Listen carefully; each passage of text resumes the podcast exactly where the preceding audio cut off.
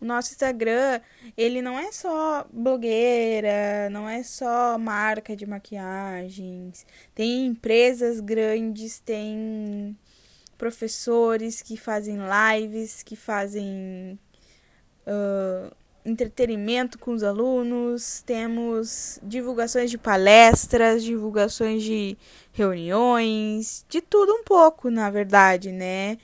Uh, eu digo que a pandemia ela veio para ajudar um pouco mais o que já estava popular, né? Porque o, com, com a vinda da pandemia, com a vinda da quarentena, as lives bombaram por aí.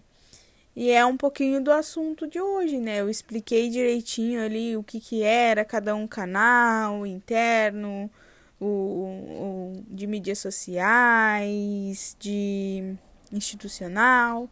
E na verdade tudo se encaixa, tudo se. Que nem eu falei, nós podemos ver uh, que todos têm em comum as redes sociais, as lives, as palestras, tudo.